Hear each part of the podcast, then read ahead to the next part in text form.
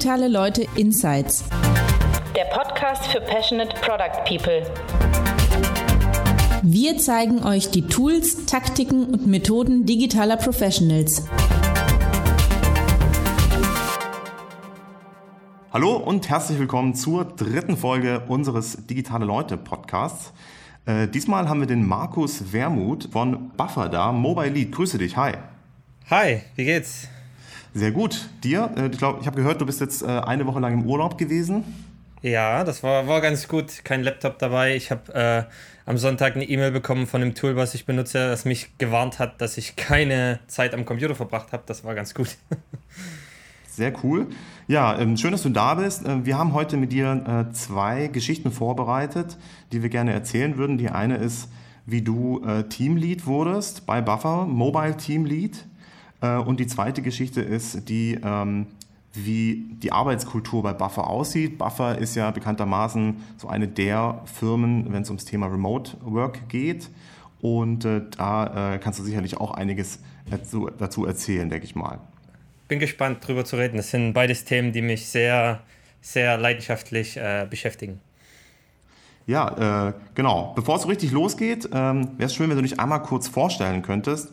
Sag einfach mal, wer du bist, ähm, was dein Jobtitel ist und wofür du brennst. Okay, ähm, ja, wie, wie, ihr schon gehört habt, ich bin Markus, ich bin Mobile Lead äh, bei Buffer. Das heißt, mein Job äh, besteht quasi aus den, den beiden Teilen von Engineering Management und Product Management. Das heißt, ich helfe dem Mobile Team zu arbeiten allgemein und auch was, was sie bauen sollen, was sie, was sie quasi programmieren sollen. Ähm, ich bin bei Buffer seit ähm, drei Jahren, bin mhm. äh, vorher Freelancer gewesen im Bereich Mobile Applications, also ich habe auf Android, auf iOS programmiert. Ich würde sagen, dass ich so zwischen sieben sieben, sechs bis sieben Jahre, sage ich mal, in dem Bereich tätig bin. Hauptsächlich als Programmierer und jetzt seit ähm, knapp zwei Jahren eben mehr in der Management-Ebene. Ja, äh, wie kommt es, dass du äh, sowohl iOS als auch Android äh, programmierst? Ähm, aus Interesse. Also ich habe mit iOS angefangen, damals äh, noch während ich studiert habe, äh, eher so reingerutscht und äh, die ganze Geschichte von Apple, iOS hat mich natürlich sehr interessiert und dann wenn man mit Kunden arbeitet, äh, vor allem dann mit Agenturen, ist dann auf die Frage, ah, okay, können wir aber auch eine Android-App machen? Und somit habe ich dann halt auch angefangen, diese Seite zu, zu bauen und mich da rein zu, rein zu fixen, um das irgendwie auch dann dem Kunden zu bieten. Ja, und das kriegt man so einfach hin. Also äh, ich stelle mir vor, es ist schon schwierig, irgendwie iOS alleine irgendwie in den Griff zu bekommen. Wenn man sich da noch Android dazu nimmt, was, glaube ich, noch ein bisschen schwieriger ist als iOS, glaube ich, von der Plattform auch her. Ähm, wie kriegt man das gebacken, beides gleichzeitig zu machen? Gute Frage. Ähm, ja, einfach ist es nicht. Ähm, damals natürlich war es, würde ich sagen, noch ein bisschen schwerer als heutzutage. Heutzutage gibt es ähm, die zwei Programmiersprachen, weiß nicht, ob, ob, man die kennt, Swift auf der äh, iOS-Seite und Kotlin mhm. auf der Android-Seite. Die sind sich sehr ähnlich. Also heutzutage würde ich sagen, ist es fast noch ein bisschen einfacher, obwohl es trotzdem schwer ist. Aber das Prinzip, sage ich mal, wenn man das verstanden hat, wie die Apps aufgebaut sind, verhält sich ähnlich. Du hast immer ein Screen, du hast Buttons, du hast, sage ich mal, eine Navigation, du hast ein Menü. Diese Sachen sind sich natürlich sehr ähnlich. Es ist dann halt die Frage, wie viele Sprachen kannst du sprechen. Ob man jetzt äh, Französisch oder Spanisch spricht oder eben ähm, Java oder Objective-C zu der Zeit. Das hilft dir dann halt, wenn du, sage ich mal, die Sprachen wechseln kannst. Die Prinzipien ähneln sich. Natürlich sind sie nicht die gleichen, aber die ähneln sich. Also es mhm. ist nicht einfach, aber man kann es schaffen, indem man, sage ich mal, versucht, von der von einer höheren Ebene ranzugehen. Ja. Gut, äh, ist natürlich schon so, wenn man eine Programmiersprache spricht, dann hat man verstanden, wie andere Programmiersprachen funktionieren. Das ist natürlich sehr einfach. Ähm, genau. Ja, lass uns mal ein bisschen äh, Richtung Buffer gehen, zu deiner Karriere bei Buffer. Ähm, du bist äh, zu Buffer gekommen. Wie sah da äh, die Mobile-Abteilung bei Buffer aus? Was, äh, wie, groß waren da, wie groß war diese Abteilung und was war da deine Rolle? Genau, okay, also vor circa drei Jahren, es war glaube ich 2015, ähm, war eine iOS-Stelle offen und ich habe mich dafür beworben, habe die dann auch äh, glücklicherweise bekommen. Ähm, mhm. Und das Team damals, also das gesamte Team von Buffer, waren ungefähr 40 Leute. Ähm, heutzutage, um das so ins Verhältnis zu stellen, sind wir, glaube ich, äh, 75. Also es mhm. war schon ein bisschen kleiner, als was es heute ist.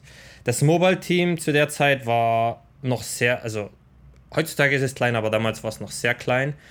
Wir hatten quasi einen Entwickler auf der Android-Seite und einen auf der iOS-Seite. Das war es damals. Und ich bin quasi als erster, zweiter Entwickler zur iOS-Seite hinzugekommen.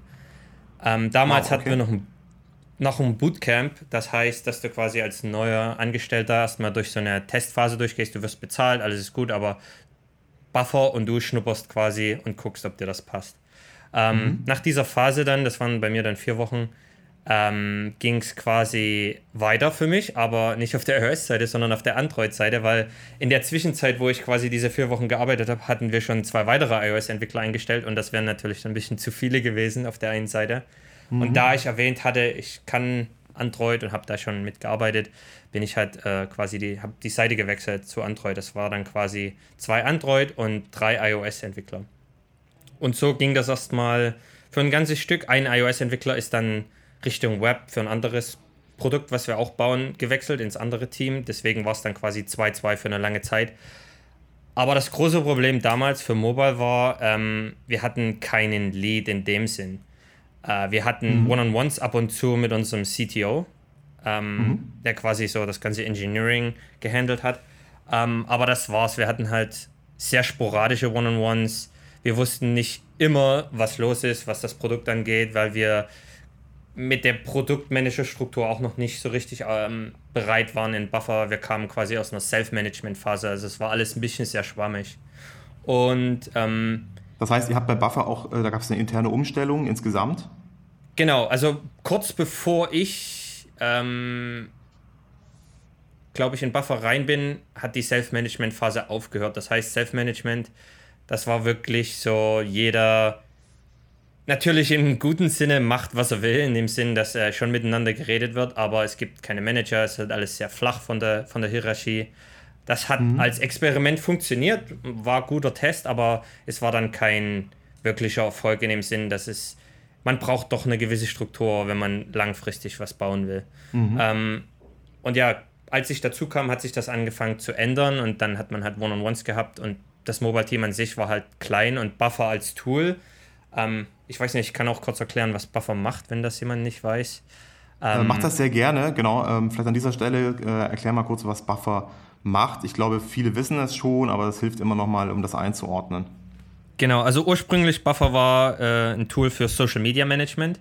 Das heißt, ähm, ich als Marketingagentur äh, oder Marketingabteilung in der Firma stelle meine ganzen Social Media Accounts in Buffer rein und kann meinen meinen mein Social Media Plan erstellen, in dem Sinn von, oh, nächste Woche muss ich diese Sachen posten auf Twitter, Facebook und Instagram, ähm, dann die Woche drauf das, das und das und kann dann sehen, wie, wie sich diese Posts verhalten. Mittlerweile ist Buffer zu einer Multi-Product-Plattform geworden, das heißt, wir haben drei Produkte. Ähm, Publish, was das ursprüngliche ähm, Social Media Management eben ist, mit dem ich meine mhm. Social Media Accounts veröffentliche. Ähm, auf der anderen Seite haben wir dann Analyze, das ist noch ein sehr junges Pro Produkt gerade, was äh, noch nicht öffentlich verfügbar ist, erst nur mit ähm, sehr wenigen Beta-Testern, aber das ist fokussiert hauptsächlich mhm. auf äh, Analytics, Reports, ähm, halt für, für diese richtig tiefen Analysen deiner Social Media Posts und Engagement ähm, und diesen ganzen Sachen. Und auf der anderen Seite haben wir Reply, was schon ganz gut jetzt funktioniert und an ähm, an Größe gewinnt. Äh, unser größtes Team, was das Tool benutzt, ist Flixbus, was glaube ich viele kennen. Also wenn ihr immer mit mhm. Flixbus auf Twitter oder Facebook schreibt, dann wisst ihr, dass dieses Team unser Tool benutzt. Ähm, was quasi für Social Media Engagement ist quasi deine Customer Support Inbox, das vielleicht einfacher erklärt. Also ja. quasi wie eine E-Mail-Inbox, aber eben für deine Social Media Accounts. Und du kannst dann deinen, deinen Kunden, deinen Usern, deinen Fans äh, dort antworten. Mhm. Das ist quasi Buffer in kurzen Worten. Genau, so wie es heute ist. Ne? Vor drei Jahren sah das dann wahrscheinlich nochmal ein bisschen anders aus. Da gab es, äh, genau. vermute jetzt mal, die eine Plattform, wo man die Posts einstellte und äh, ja. dann posten konnte. Ne? Genau, genau. Und demzufolge ist auch das Team heute ähm, ein bisschen anders. Wir haben jetzt schon zwei Apps. Ähm, aber ja, ich will nicht da zu vorgreifen. Ja, genau. ähm, so sah das damals aus, genau. Und ähm, dann äh, war das so, dass der CTO äh, gegangen ist ähm, Gab es da irgendwie spezielle Gründe oder er wollte halt einfach weiterziehen oder was war da los? wie, wie so auch in schöner Buffer-Tradition, all das ist natürlich transparent, das kann alles im Internet gefunden werden. Ähm, mhm. Also es gibt da keine, keine Geheimnisse oder was weiß ich. Ähm, ja, wie gesagt, ich habe dann im, Mo im Mobile-Team gearbeitet, das ging alles ganz gut. Und dann letztes Jahr, Anfang letzten Jahres, ist einer der Co-Founder und der CTO ähm, rausgegangen aus Buffer.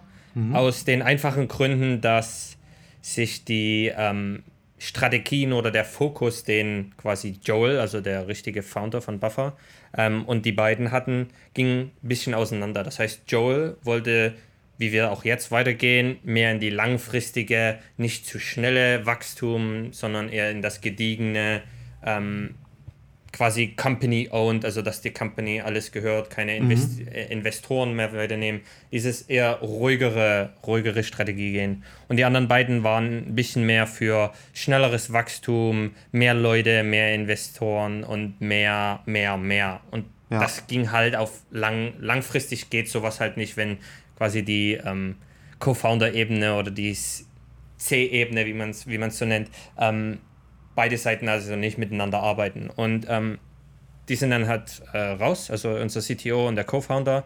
Der Co-Founder war äh, hauptsächlich beschäftigt mit Operations und was ich so nennen würde, ein quasi ähm, Vice President of äh, VP of Product. So, so in der Art war, war er damals. Okay. Und ähm, ja, die sind dann raus und zu dem Zeitpunkt, sofort als ich das gehört hatte, mein erster Gedanke war natürlich, oh, okay, und was ist jetzt mit uns, also mit dem Mobile-Team? Weil an sich, wir waren schon sehr weit abseits von der ganzen Geschichte von mhm. Product und äh, den ganzen Sachen. Und natürlich waren wir, wie ich schon erwähnt hatte, durch den CTO äh, meist angebunden an News, an Probleme, mit denen wir reden konnten. Und jetzt fällt dieser Punkt weg. Was passiert mit uns? Ähm, das ja. war mein erster, erster Gedanke, der sofort mir in den Kopf gefallen ist. Und ähm, zu dem Zeitpunkt damals hat sich so ein Engineering Leadership Team ähm, gebildet, quasi all die, die schon entweder lange dabei waren oder bestimmte, bestimmte Rollen hatten bei Buffer. Ähm, und ich habe gesagt, hey, passt auf, ähm, ich weiß nicht, ob ihr schon an uns gedacht habt, aber ich würde gern in diesen, in diesen Meetings und in diesen Chats mit dabei sein, ähm, weil ich die Angst bekomme, dass irgendwie wir die Verbindung verlieren, auch was jetzt äh, unseren CTO anging. Mhm. Und so bin ich halt erstmal in dieses Meeting mit reingerutscht, damals äh, Anfang des Jahres. Ja, vielleicht kannst du vorher nochmal erklären, warum das denn so war, dass ihr da so ein bisschen außerhalb standet. War das äh, irgendwie nicht Teil der Hauptproduktstrategie oder warum war Mobile da so ein bisschen außerhalb? Gute Frage, daran aber ich heute noch. Ähm, weil, also ein großer Grund ist natürlich, Buffer als Produkt an sich ist als SaaS-Produkt als Webtool entstanden. Also Joel hat damals das geschrieben als eine Webseite, wo du deine Accounts verbinden kannst und deine, deine Posts vorplanen kannst. Mhm. Ähm, und die Mobile App ist quasi erst im Nachhinein ein bisschen entstanden, als dann Andy, der ist heute noch bei uns seit sechs Jahren, der iOS-Entwickler dann angefangen hat, die iOS-App zu schreiben, aber damals war schon der Fokus nicht, also es war kein Mobile First mhm. Gedanke dabei. Ähm, was auch nicht schlimm ist, ich, nicht jedes Tool muss jetzt Mobile First sein, aber ähm, es war halt immer so ein, so ein Seitenspiel, ah ja, lass uns mal, lass uns mal Mobile, auch eine Mobile-App machen. Ja. Und da diese Produktmanager-Struktur allgemein nie so gab, gab es halt auch nie so die Kommunikation zwischen Mobile und Web. Das heißt, Web, Mobile als, als Team an sich, wir haben immer quasi um die Ecke gelauscht und geguckt, oh, was passiert denn mit Web? Müssen wir irgendwas machen? Es war halt immer so ein, so ein um die Ecke schauen und mhm. hinter denen stehen und quasi gucken, was passiert, müssen wir das jetzt auch in die Mobile-App bringen. Und somit ist halt die App mehr und mehr in einfach eine Kopie des, des Web-Tools geworden, sage ich mal, weil halt kein, kein Produktgedanke dahinter war, in dem Sinn von, ah, ist das jetzt so ein Mobile-Only-Feature, ist das jetzt was, was nur die Mobile-Nutzer ähm, benutzen können oder können wir da irgendwie einen besonderen Wert reinlegen, sondern es wurde einfach immer wieder weiter, okay, Web macht das, lass uns das auch in Mobile machen. So ging das ja. halt für ein ganzes Stück weiter und das, das hat uns halt immer, nicht immer mehr, aber das hat uns einfach an die Seite stehen lassen in dem Sinn, es war nie der große Gedanke da, oh wow, wir können mit Mobile was anfangen. Ja, die, eure Aufgabe war es nicht zu innovieren, sondern halt äh, die Features ähm, zu kopieren und zu transferieren. Genau, genau. Genau. Das sollte sich jetzt aber ändern. Äh, der CTO war sozusagen weg und ähm, das stellt euch erstmal vor die äh, Problematik, dass ihr euch irgendwie einbringen müsst. Ähm, wie hat sich das dann weiterentwickelt? Genau, also ich war dann in den Meetings dabei, wo quasi erstmal so organisatorische Dinge erledigt wurden. Okay, welche Accounts hat der CTO noch? Welche müssen wir jetzt transferieren? Wie läuft das jetzt ab? Erstmal so diese Sachen. Mhm. Ähm, und dann ging es natürlich los, okay, was ist jetzt mit dem Team? Wer hat One-on-Ones ähm, mit wem gemacht? Mhm. Und ähm, da habe ich mich quasi so leicht gemeldet und gesagt, okay, ich kann mich da zur Verfügung stellen und dem Mobile-Team erstmal helfen. Mhm. Weil die Leute, die damals im Mobile-Team waren, mit denen habe ich meistens schon ähm, lang zusammengearbeitet. Das heißt, ich kannte die gut und ich konnte mit denen, sage ich mal, gut, gut äh, mich unterhalten. In dem Sinn, ja. erstmal zu hören, gibt es Sorgen, gibt es Probleme, ist irgendwas los, kann ich irgendwie helfen. So bin ich halt erstmal da reingerutscht, in dem Sinn, dass ich habe erstmal weiter auf Android programmiert, aber habe ähm, mit dem Team quasi gechattet. Das war damals ähm, Jordan und Andy auf der iOS-Seite, das waren die einzigen, die noch da waren, weil auch der andere Android-Entwickler ist mehr in eine Product Manager-Rolle dann gerutscht. Das heißt, er hat dann so die ganze Business-Geschichte übernommen. Das heißt, mhm. ich bin dann quasi der einzige Android-Entwickler geblieben und ja, habe mit den anderen zwei Entwicklern mich quasi jede Woche erstmal unterhalten, um zu hören, gibt es irgendwas, kann ich euch irgendwie helfen? So ja. ist das halt angefangen, dass ich quasi von Ihnen gehört habe, gibt es irgendwas? Und dann habe ich das weitergetragen in dieses Engineering Leadership Meeting, was wir damals quasi als Notstand-Meeting ähm, erzeugt hatten. Mhm. Und wie habt ihr dann da die Entscheidungen getroffen? Was gebaut wird oder, oder ähm, jetzt Zum allgemein? Beispiel, ja, also strategisch, ähm, wie lange hat es gedauert, bis der neue CTO da war, der dann natürlich auch selber nochmal irgendwie Strategie mit reinbringt? Ähm, das ist eine gute Frage. Es war, glaube ich, ein etwas längerer Pro Prozess. Also sozusagen haben wir heutzutage noch keinen offiziellen CTO. Wir haben ähm, zwei Personen, die sich quasi diese Rolle teilen, die aus dem Team gekommen sind. Also wir haben niemand Neues eingestellt dafür, weil das relativ schwieriger Prozess ist, jemanden in so einer hohen Ebene einzustellen, zumal das remote ist und Buffer mit der besonderen Kultur. Ja. Ähm, das heißt, wir haben heutzutage noch zwei Personen, quasi Katie, was mein Chef quasi ist, ähm, sie kümmert sich um die ganze, ganze Rolle, was das People Management angeht. Das heißt, die chattet mit den ganzen Engineers, mit den anderen Engineering Managern, hält das so quasi am Laufen. Und dann gibt es mhm. Dan auf der anderen Seite, der sich so um die ganze technische Systemsachen kümmert. Also die teilen sich quasi diese Rolle, was ganz gut ist, weil sie aus dem Team kamen und wussten, woran sie sind. Ähm, wie sich das damals weiterentwickelt hat, ist, dass eben ich in den Chats war und schon einiges gehört habe was geholfen hat, was mir den Kontext gegeben hat, was mir quasi erlaubt hat, zu vorher zu hören, okay, das passiert, das geht los und ich kann das dann zum Mobile-Team bringen. Mhm. Was die, die Product-Geschichte angeht, das ist natürlich dann noch eine andere Richtung, weil ähm, das hat sich oder entwickelt sich immer noch. Wir haben quasi durch diese Multi-Product-Plattform auch so ein bisschen ähm, eine An Strukturänderungen gehabt, in dem Sinn von, okay, wir haben jetzt Publish, das hat einen Projektmanager, ähm, wir haben äh, Reply, das hat einen und wir haben Analyze. Und diese Struktur hat uns dann mhm. erstmal geholfen, uns so aufzusetzen, wie, wie wir heute auch arbeiten. Und ähm, wie gesagt, meine Rolle hat erstmal angefangen, mehr Engineering Manager zu, zu, sein, dass ich quasi erstmal mehr um die Probleme oder um die Karrieren meiner Team, Teammitglieder helfe, anstatt erstmal ans Produkt zu denken. Das war erstmal der, der erste Schritt für mich. Dass ja. quasi das Team gut aufgesetzt ist und gut zusammenarbeitet und wir auch wissen, läuft denn alles. Woran hast, du dich, ja, woran hast du dich da orientiert? Also wo, wo, hast du die Infos herbekommen, wie man das macht? Äh, wie hast du dich da eingelebt? Äh, Gab es auch Stellen, wo irgendwie was schiefgelaufen ist? Wie, wie hast du dich da so reingefunden? Gute Frage. Ähm, also One-on-Ones an sich, auch vorher, als ich die mit dem CTO gemacht habe, habe ich immer sehr interessiert, weil ich ähm, gern über, über Probleme, nicht Probleme, aber über Sachen rede, indem man, sage ich mal, Verbesserungen findet. Wie kann ich besser werden? Wie kann ich daran arbeiten?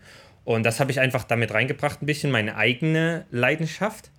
Und mhm. dann, ähm, das Thema hat mich schon so ein bisschen interessiert gehabt, da sage ich mal, ein halbes Jahr zuvor wir intern einen Engineering Manager eingestellt haben. Das war damals dann Katie, die das geworden ist. Also wir haben quasi intern einen, die Ingenieur, in Ingenieure gefragt, ob jemand diese Rolle übernehmen möchte. Mhm. Und zu dem Zeitpunkt damals hatte ich mich schon ein bisschen damit beschäftigt und hat mich nicht losgelassen. Und ich habe einfach viel gelesen. Also Bücher helfen bei dieser Geschichte sehr viel. Ja, welche hast du da gelesen? Puh, das ist eine lange Liste. Da muss ich jetzt mal schauen. Also ähm, eins, was mir einfällt, was mir damals, an dem ich mich sehr inspiriert habe, ist ähm, Michael Lobb. Das ist heut, heutzutage ist er, glaube ich, VP of Slack. Ähm, also VP of Engineering. Ähm, mhm. er hat ein Buch geschrieben, ein, also zwei Bücher. Eins heißt Managing Humans, ähm, was an sich schon etwas älter ist, aber trotzdem ein gutes Buch ist. Ähm, und wie es schon sagt, es geht nicht um Human Resources, sondern wirklich um den Mensch an sich. Wie kann man mit den Leuten arbeiten? Mhm. Das fand ich ein sehr gutes Buch. Ein anderes sehr gutes Buch, was wir in Buffer allgemein allen ans Herz legen, ist The Five Dysfunctions of a Team. Das heißt, ähm, der Autor geht da in fünf wunde Punkte, die halt ein Team zerstören könnten, beschreibt die und wie man halt daran, damit arbeiten kann. Ähm, was ist ein sehr gutes Buch, auch fünf Themen, die mich sehr interessieren. Es geht halt um Trust, also um äh, Vertrauen, mhm. um etwas, das nennt sich Artificial Harmony. Da habe ich sehr viele Probleme, das auf Deutsch zu übersetzen.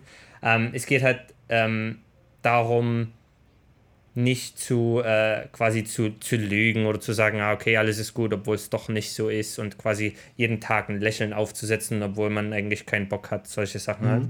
Ähm, das war ein sehr gutes Buch. Das sind so die zwei Bücher, die mir, die mir einfallen, aber ich kann vielleicht auch später noch ein paar schicken, die wir in die Liste packen können. Auf alle Fälle, Bücher waren für mich eine sehr große, große Resource. Ja.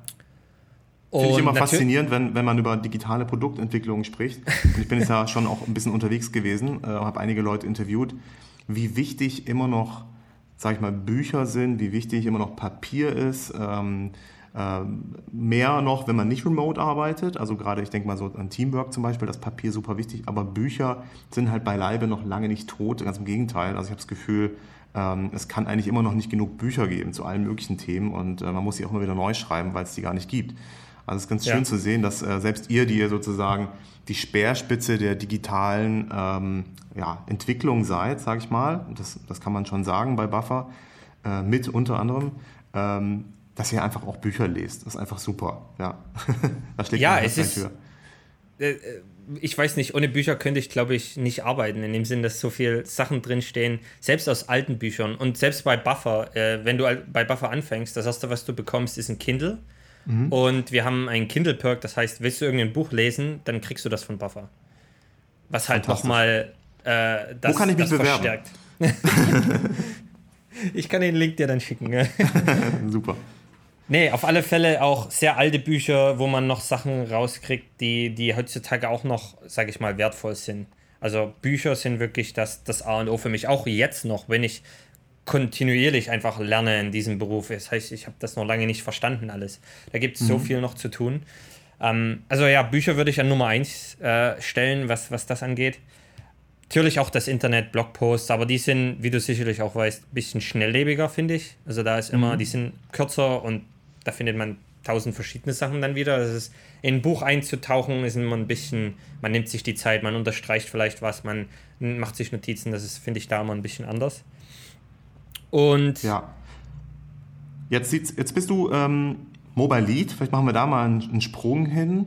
Ja. Ähm, was hat sich äh, seitdem geändert und vielleicht als nächste Frage dann, ähm, wie, wie füllst du diese Rolle aus? Also vielleicht erstmal, äh, was hat sich seitdem alles geändert?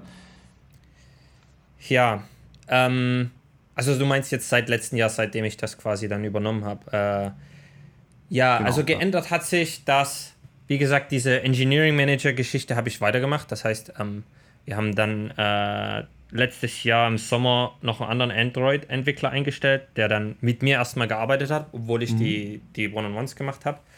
Und dann irgendwann haben wir das mehr publik gemacht, dass ich halt jetzt Mobile Lead bin. Mobile Lead in dem Fall hat dann gemeint für mich, dass ich die One-on-Ones weitermache mit dem Team, dass ich quasi mhm. die Struktur beibehalte, ähm, sehe, dass das Team am Laufen bleibt. Dazu kam aber dann noch diese Sache, in der ich jetzt auch noch sehr viel lerne, diese Produktmanager-Geschichte, also PM. Mhm. Ähm, für Mobile ist das im Prinzip auch bei uns eine spezielle Rolle, weil ich mache jetzt nicht 100% tagtäglich meinen PM-Job, weil Mobile an sich auch kein Produkt alleine ist, wenn das Sinn macht. Also wir haben drei Produkte, aber Mobile baut halt die, die Apps für diese drei Produkte. Das heißt, ich kommuniziere mit den anderen PMs in den mhm. Meetings, um zu schauen, okay, müssen wir irgendwas machen, macht was Sinn, können wir irgendwelche Innovationen machen, können wir irgendwie ein neues App machen. Ähm, das heißt quasi, ich bin so ein bisschen das Bindeglied von den PMs, die ihre Strategie für das ähm, Tool haben und mhm. bringen das dann quasi zu uns. Und ähm, großer das bedeutet, Job, den. Ja, das bedeutet aber auch, das bedeutet aber auch, dass ähm, es eigentlich immer noch so ist wie zu Anfangszeiten ähm, der, des Mobile Departments. Ihr kopiert eigentlich immer noch Features aus ähm, dem Haupttool. Ist das so? Nein, das wollte ich eben gerade sagen, dass mein großer Job war letztes Jahr bis Anfang des Jahres, ähm, das, sage ich mal, durchzukneten. Was bedeutet das Mobile Team jetzt äh, für Buffer? Was heißt das? Mhm. Und ähm, das Resultat war quasi eine Mobile Vision, die ich auch mit dem CEO dann, mit Joel besprochen habe. Was bedeutet Mobile Ad Buffer in dem Sinn? Ah. Ähm, das ist auch was typisch äh, in, in der Kultur von Buffer. Das ist auch nicht, was jetzt statisch bleibt. Das wird sich kontinuierlich ändern. Das ist nichts, was jetzt wir an die, an die Wand schreiben und sagen, okay, das ist das goldene Gesetz und das wird sich nie ändern. Ähm, das war quasi unser Ziel, mein Ziel, diese Mobile Vision zu erzeugen. Und die Mobile Vision, was rausgekommen ist, ist an sich relativ simpel, mhm. aber es war gut, das zu haben als quasi Leitbild. Unser Leitbild ist quasi, dass wir Companion-Apps schreiben und quasi den Tools wie Reply, Analyze und Publish helfen, mit unserer Mobile Knowledge wirklich gute Apps zu schreiben. Und das Resultat, was ich finde, ist ähm, jetzt seit ein paar Wochen auch live in den App Stores, ist Reply. Wir haben quasi angefangen für Reply, also diese Customer Support Inbox mhm. eine App zu schreiben. Und wir sind damit halt rangegangen mit dieser Vision. Und zwar, ähm, wie viele PMs oder viele Leute, die vielleicht hören, ähm, sind wir damit rangegangen, ähm, ein MVP zu bauen, also ein Minimal Viable Product, so klein wie möglich, aber mhm. so funktionell wie möglich für, für die Nutzer von Reply.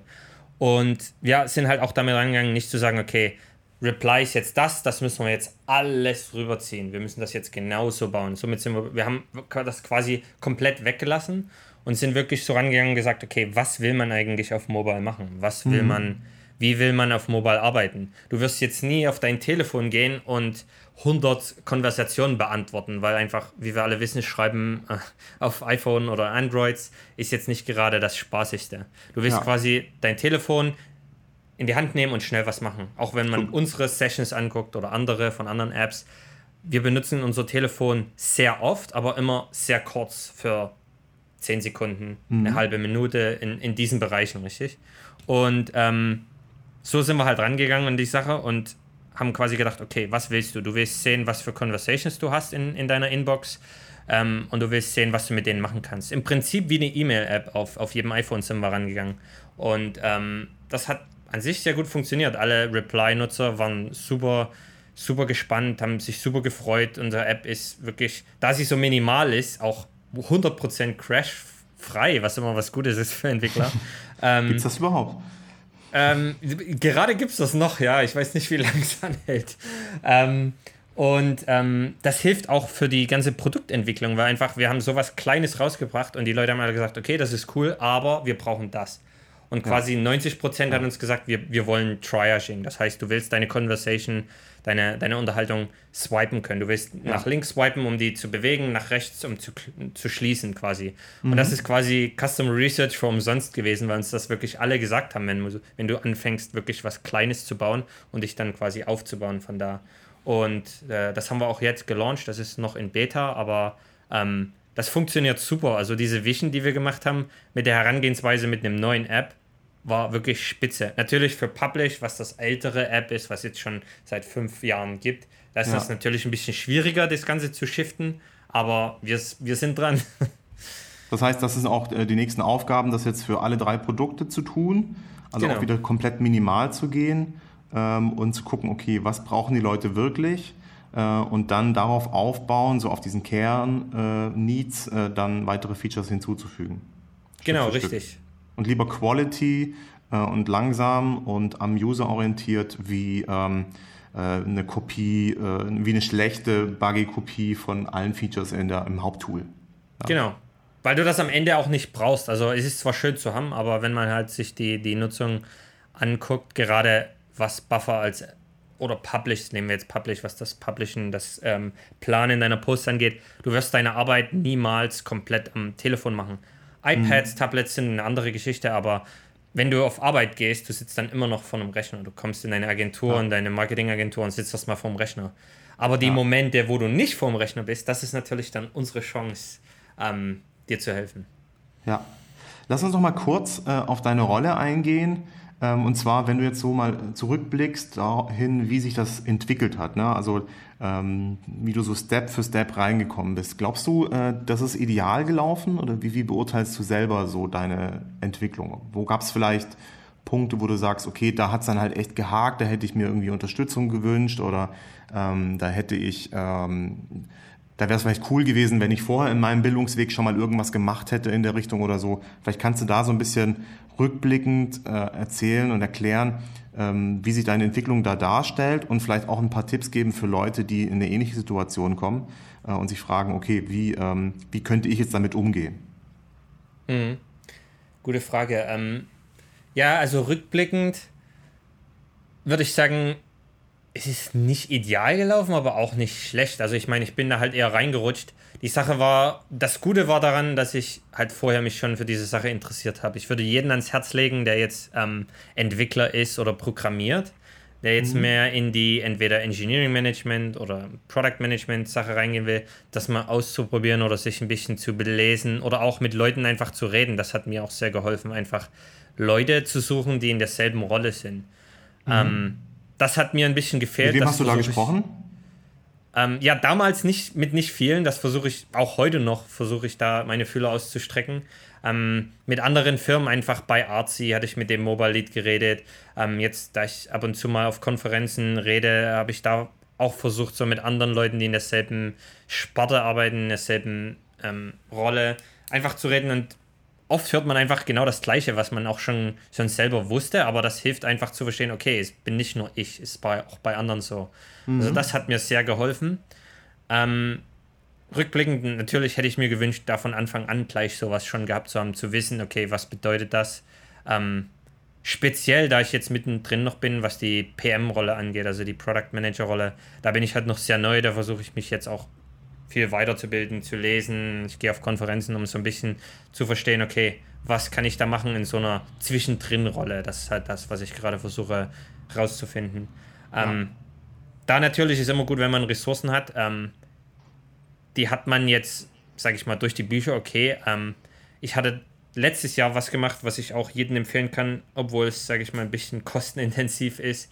Ich habe mir ähm, quasi ich glaube, es nennt sich Leadership Coach, also einfach einen Coach geholt, ähm, mit dem man dann vielleicht zweimal im Monat oder einmal im Monat redet und so seine Probleme durchgeht und die halt schon viel gehört haben und dir auch viel helfen können und mhm. dir auch viel Ressourcen geben, wie ja, du kannst mal das mit dem Team machen oder mal das. Ähm, das kann ich auch wirklich jedem, der jetzt in dieser Lage ist, ein Team zu leiten, auch sehr ans Herz legen, sowas ja. zu machen, auch wenn es nur für kurz ist, weil das wirklich, das hat, glaube ich, meine Rolle zum, zum nächsten Level gebracht. Also von wirklich so Anfängergrün hinter den Ohren zu, ah, okay, ich verstehe jetzt ein bisschen, wie es hier läuft. ja. Ja, lass uns so ein bisschen mal äh, Richtung Arbeitskultur bei Buffer gehen. Ähm, eigentlich ist das ja ein fließender Übergang, weil du redest natürlich die ganze, schon, ganze Zeit schon darüber, ähm, wie es ist, ähm, die ganze Zeit remote zu sein, nicht im gleichen Raum zu sitzen mit deinen, mit deinen Teammitgliedern. Ähm, wenn wir hier über, über Leadership sprechen, dann ist das, Leader, ist das Remote Leadership im Grunde. Ja. Ähm, wieso macht das Buffer so und was für Prinzipien haben die da? Ja, also Remote ist Buffer, glaube ich, nicht seit wirklich Tag 1, aber äh, fast. Es ging damals halt so los, dass Buffer ähm, ich glaube, in, in England hat äh, Joel angefangen und dann sind sie halt ein bisschen rumgereist, auch wegen natürlich San Francisco und Startups, war natürlich alles damals super cool. Und ähm, dann hat aber die Zeit angefangen, wo Visas langsam ausgelaufen sind und dann musste man natürlich ein bisschen rumreisen. So ging das halt damals los mit, sage ich mal, drei, vier Leuten. Und mhm. das hat sich dann halt angefangen durchzuziehen, dass Buffer gesagt hat, okay, ähm, wir wollen eigentlich allen Leuten erlauben, da zu wohnen, wo sie am glücklichsten sind ähm, was auch eine unserer Values ist. Und ähm, das ist seit damals eigentlich geblieben. Auch unser, unser Hiring, all das äh, findet remote statt und wir stellen Leute von überall ein. Und es hat natürlich immer, es klingt natürlich schön, ah, du arbeitest von zu Hause. Das ist es mhm. auch, aber es hat natürlich auch seine, seine ähm, Downsides, also seine schlechten Seiten.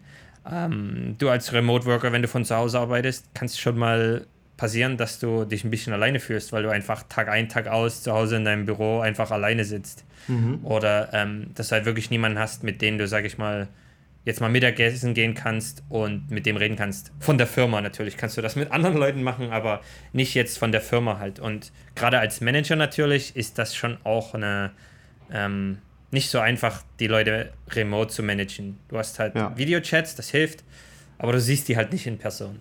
Ja, als Manager kann man dann mal äh, auch einfach hingehen und sie ansprechen und auffordern. Ähm, genau. Wenn, wie macht man das äh, remote? Ich meine, äh, klar, du kannst sie anrufen oder so, ähm, aber es hat halt eine ganz andere Wertigkeit natürlich. Ne? Also wie wenn ich persönlich vor dir stehe und sage, hey, ich würde gerne mit dir sprechen. Ja, ich habe es jetzt mittlerweile auch schätzen gelernt, da die Leute, die sich entscheiden, die entscheiden, remote zu arbeiten, sind auch, sag ich mal, sehr viel selbst motiviert. Also die haben schon, die sitzen jetzt nicht zu Hause und äh, spielen die ganze Zeit Playstation oder sowas. Die sind sehr selbst motiviert und die wollen, sag ich mal, an die ganze Sache auch gut rangehen. Das hilft dir natürlich, wenn du viel mit solchen Leuten arbeitest. Mhm. Ähm, über Slack kannst du, wir benutzen Slack, das ist quasi unser Büro, ähm, benutzen viel Slack, äh, kannst sie da anschreiben.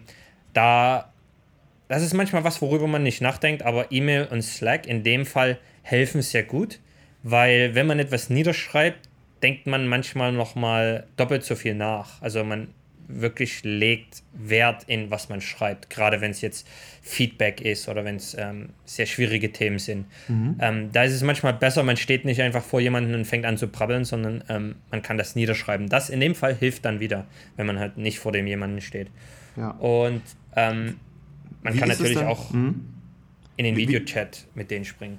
Ja, wie, wie leicht oder schwer ist es dir denn gefallen, äh, bei Buffer einzusteigen? Also vorher warst du, hast du vielleicht auch hin und wieder mal remote gearbeitet, aber ich kann mir gut vorstellen, dass das äh, vielleicht eher auch noch die Seltenheit war. Ähm, wie, wie, bist du, wie, wie hast du dich bei Buffer eingefügt?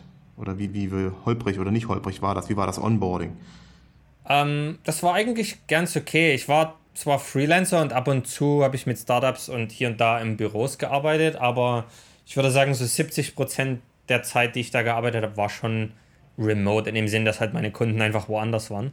Mhm. Ähm, das ging eigentlich ganz gut, aber ist natürlich eine Umgewöhnung in dem Sinn, oh, okay, jetzt bist du hier in einem Videocall mit 40, 50 anderen Leuten und musst jetzt was sagen. Das ist natürlich schon ein bisschen, bisschen komisch am Anfang. Ähm, im, in Slack zu sein oder so, in diesen Chats, das fällt natürlich einfach. Ähm, was Buffer macht, was mir dann sehr geholfen hat und zusätzlich noch was anderes auch als Manager geholfen hat. Ähm, wir machen Retreats. Ähm, mhm. Quasi einmal pro Jahr treffen wir uns, die komplette Firma, ähm, in einem Ort der Welt. Wir waren dieses Jahr waren wir in Singapur, das Jahr zuvor in Madrid. Treffen uns halt quasi, da wird dann einfach so mal Hallo gesagt, wir hängen alle zusammen rum und ähm, machen halt auch einfach normale Sachen, jetzt, was nicht nur Arbeit angeht. Ja. Aber es gibt dann natürlich auch Sachen, wo, wo dann der, der CEO, Joel, einfach mal eine Rede hält und zu so sagen, okay, das ist die Strategie und so weiter. Wie es halt, glaube ich, bei vielen Firmen passiert.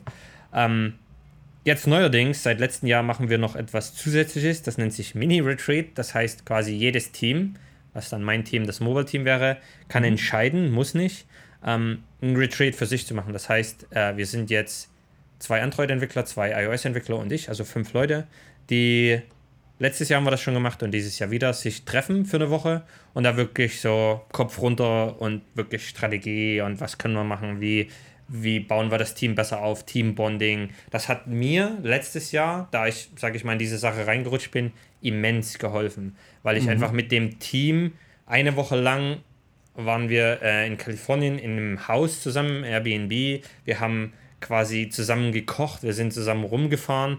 Das ist immens wertvoll für diese, für diese Verbindung zu, zu den Leuten. Das heißt, was man äh, das Jahr über an Office-Miete spart, haut man dann bei den Retreats wieder auf den Kopf. Genau. Im sehr Prinzip äh, darauf läuft es hinaus. okay, aber es ist natürlich dann immer noch sehr wertvoll, dass man dann, oder wahrscheinlich nutzt man die Zeit dann auch viel intensiver nochmal, wie wenn man halt die ganze Zeit aufeinander hängt. Da sucht ja. man dann vielleicht auch eher wieder den Abstand. Also super interessant. Und interessant ist natürlich auch, wie ihr eure Tools einsetzt. Also wir hatten jetzt ähm, äh, letzte, vorletzte Woche unser Meetup hier in Köln, unser digitale Leute Meetup ähm, zum Thema Remote. Und ähm, es war da besonders interessant zu sehen, wofür die Tools letztendlich genutzt wurden. Also es ist allen irgendwie klar, man kann über Slack chatten, aber mhm. du hast gerade eben schon angedeutet, ähm, Slack ist euer Büro Ja. Ähm, was für Tools, also wie setzt ihr das ein, Slack, und welche anderen Tools habt ihr noch? Ähm, ja, also Slack ist wirklich so ein bisschen Dreh- und Angelpunkt. Natürlich gibt es gute und schlechte Seiten an, an jedem Tool. Ähm, aber Slack, ja, Kommunikation ist wirklich das A und O, was Remote und Buffer jetzt an sich angeht. Und ähm, du wirst nicht glauben, aber ich glaube, das wird ähnlich bei jeder Remote Company sein. Ähm, Emojis sind unterbewertet manchmal. Was, wie viel Emojis wir eigentlich benutzen. Ähm, das ist aber das Gute daran, weil du musst irgendwie die Emotionen oder die Freude oder die Traurigkeit, was auch immer du zeigen willst, irgendwie rüberbringen. Und im mhm. Text manchmal reicht das nicht. Das heißt, fast jeder meiner Nachrichten hat irgendwie ein Smiley drin oder irgendein Symbol, was halt zeigt, ah, okay, da bin ich jetzt super aufgeregt oder ein High Five oder was weiß ich, weil du halt einfach du siehst den anderen ja nicht, wenn du mit dem schreibst. Das heißt, Emojis ist jetzt kein Tool, aber ich wollte es einfach erwähnt haben, weil das sehr, sehr wichtig für uns ist. Ja. Ähm, zwei Bots, die wir in Slack benutzen, die ich sehr wichtig finde als, als Manager. Ähm, eins nennt sich, ähm, einer nennt sich Office Vibe. Das ist quasi ein Bot, der jede Woche macht einfach so eine Umfrage. Da hat unser, unser People-Team hat kann Umfragen reinstellen, die jetzt mhm. entweder sehr allgemein sind oder manchmal auch sehr speziell. Das heißt, ich als Manager könnte mein Team auch spezielle Fragen stellen. So Fragen wie, ah, fühlst du dich ähm, verbunden mit der Firma? Fühlst du, die Richtung ist gut? Wie fühlst du dich mit deinem Manager? Solche allgemeinen Fragen, wo du quasi von 1 bis 10 oder hast dann so einen Slider mit einem Smiley quasi antwortest. Das klingt ja. jetzt erstmal sehr banal, aber ich als Manager habe dann ein Dashboard und sehe natürlich, wie sich das über die Wochen und Monate verteilt entwickelt. Das heißt, oh, Wellness geht runter, das heißt, die fühlen sich gestresst. Ähm, muss ich da was ein bisschen gegenarbeiten und so. Also es klingt sehr banal, es ist jetzt kein das ultimative äh, Wahrheitstool, was quasi alles dir, ja. dir gibt, aber es hilft dir ein bisschen so reinzuschauen, wie ist denn das Team gerade drauf? Wie, ja. wie läuft denn das? So, das ist sehr, sehr gutes Tool, kann ich äh, jede, jeder Firma, die Slack benutzt, empfehlen. Und auf der anderen Seite benutzen wir einen Bot, äh, der nennt sich TacoBot. Ähm, keine, ich weiß nicht, wie das entstanden ist, aber ähm, quasi, wenn jemand was Gutes gemacht hat oder äh, einfach ein kurzes Feedback wie einen Applaus geben willst, sagst du quasi den Namen desjenigen und ein Taco-Emoji in demselben Satz und er bekommt dann ein Taco von dir und dann hast du so ein Leadership-Board und siehst halt, wer was gemacht ist. Wir haben dann auch so ein Reward-System, wo du quasi deine Tacos in einen Kinotag für die ganze Company reinstecken kannst und so weiter. Es ist einfach so ein cool. mhm. lustiges, äh, kurzes Feedback-Ding, wo du sagst, oh wow, äh, Haley hat diesen coolen Blogpost veröffentlicht, äh, ich gebe ihr mal zwei Tacos, so auf die Art. Ja, wie viele Tacos hat man denn zum Vergeben? Äh, ich glaube sechs pro Tag. Cool. Glaube okay. ich. ist ja. ja. gar nicht wenig, kann man ruhig äh, rum-Taco, äh, kann man auch nicht äh, Taco posten. Ja, das kann, cool. man, kann man machen, ja. ja. Oft gehen sie dann einem aus, weil du zwei Personen irgendwie drei Tacos geben willst, aber es ist ganz lustig. Ja, ja. Was habt ihr denn, wir müssen so ein bisschen nochmal auf die Zeit gucken. Ähm, lass uns nochmal schnell auf äh, die anderen Tools eingehen. Welche Tools genau. habt ihr sonst noch? Also wie gesagt, Slack ist ein, einer unserer wichtigen. Dann auf der anderen Seite, was ähnlich wichtig ist, würde ich sagen, ist Dropbox Paper.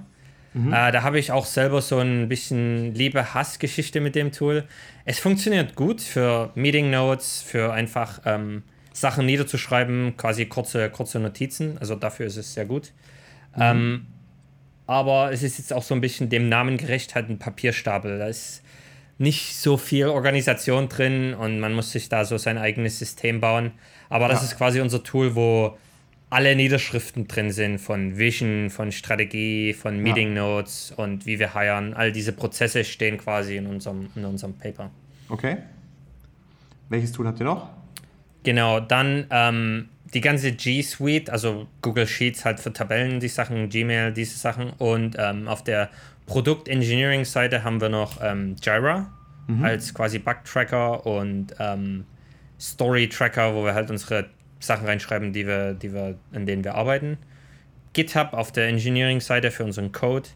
Ähm, das würde ich sagen, sind so die Haupttools. Und ähm, ganz wichtig natürlich für unser Videochat benutzen wir Zoom.us, also Zoom heißt das einfach.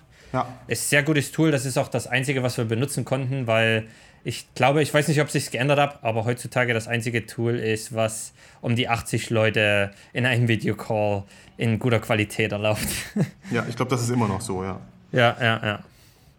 Das würde ich sagen, sind so die wichtigsten Haupttools, die wir benutzen. Ja. Cool. Lass uns zum Schluss ähm, noch Tipps abholen von dir. Und zwar Tipps für Teamleads in Remote-Positionen. Ich ähm, stelle dir sozusagen äh, eine kurze Frage und du versuchst so kurz wie möglich darauf äh, zu ähm, antworten. Ja? Okay. okay. Bist du bereit? Bin bereit. Alles klar. Also erklär mal bitte, wie man es schafft, in der Remote-Position nicht zu viel zu arbeiten. Ähm, sich harte Grenzen zu setzen, ein extra Zimmer zu haben, was man zumachen und rausgehen kann.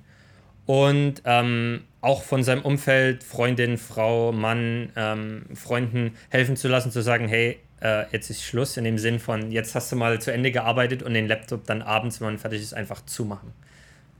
Und Super. ein, ein, ein Quick-Tipp, äh, Slack am besten nicht auf dem Telefon installieren. ja, oder die Push-Nachrichten wenigstens ausschalten. Oh, das auf alle Fälle, ja. Ja. Okay, nächstes, wie man Arbeit priorisiert. In einem Remote-Umfeld oder allgemein? Mhm. Genau, okay, in einem ähm, Remote-Umfeld. Das ist wirklich eine sehr persönliche Frage in dem Sinn, das hängt wirklich von Leuten ab, was die für System benutzen. Ich schreibe mir meine To-Dos auf, am besten Tag, Tag davor, abends, dass ich dann nächsten Tag früh weiß, okay, das gibt es jetzt zu tun. Natürlich kommen immer mal Sachen rein, aber das ist so mein einfaches Prinzip. Äh, Abend zuvor, beziehungsweise kurz bevor ich aufhöre, Sachen aufschreiben, äh, somit weiß ich nächsten Morgen, ähm, was los ist. Ja. Wie geht man mit Störern am besten um? Ähm, also ich denke da so an Hund, Kind, Frau, was auch immer.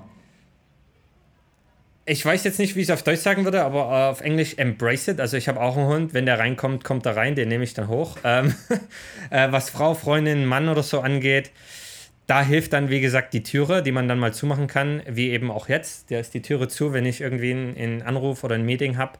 Und ähm, das muss man dann halt klar kommunizieren. Wenn die Türe zu ist, pass auf, ich habe jetzt einen Call, ähm, geht gerade nicht. Und wenn es passiert, man darf dann wirklich nicht böse sein, ähm, es passiert. Ja, dann ist das wie äh, mit dem äh, CNN-Reporter, wo genau. sein Kind äh, reinkommt und seine Frau und äh, so weiter. Genau. Das, das ähm, handelt man dann halt einfach in der Situation. Ja. Äh, wie man mit Einsamkeit und fehlender menschlicher Interaktion umgeht. Sehr gute Frage. Das ist äh, etwas, was man, glaube ich, immer wieder aufbringen muss. Ähm, für mich ist es einfach ab und zu mal in einem Coffeeshop arbeiten. Andere von uns gehen zwei, drei oder auch viermal die Woche in den Coworking Space. Mhm. Das hilft, unter Leuten zu sein. Ähm, wir haben auch etwas bei Buffers, nennt sich Pair Call.